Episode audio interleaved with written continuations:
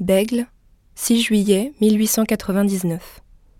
Madame, je vous demande mille et mille fois pardon de l'entière liberté dont je prends comme simple ouvrier, marié depuis deux ans et père de deux enfants.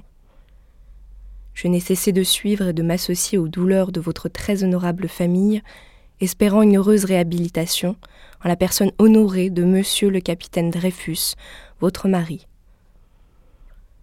Je vous écris au nom de ma chère petite famille pour vous offrir notre coquette petite maison pour monsieur le capitaine Dreyfus, qui nous rendrait si heureux de venir passer un mois de repos dans ce petit coin de solitude, au milieu d'une brave petite famille d'ouvriers dévoués à jamais, en la personne de monsieur Dreyfus.